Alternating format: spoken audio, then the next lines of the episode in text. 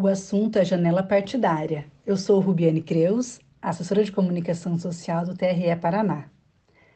Janela partidária é o nome que foi dado para que os detentores de mandato eletivo em cargos proporcionais pudessem trocar de partido sem que perdessem o seu mandato e sem a necessidade de apresentação de uma justa causa para essa mudança de legenda.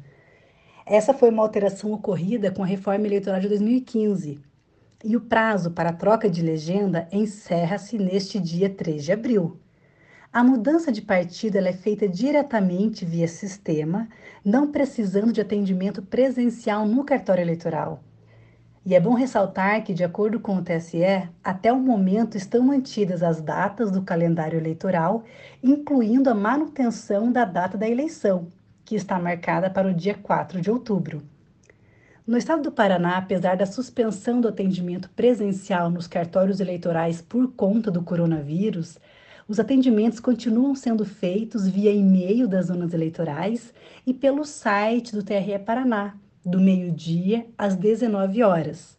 E no site do TRE do Paraná também consta o endereço de e-mail de todas as zonas eleitorais do nosso estado.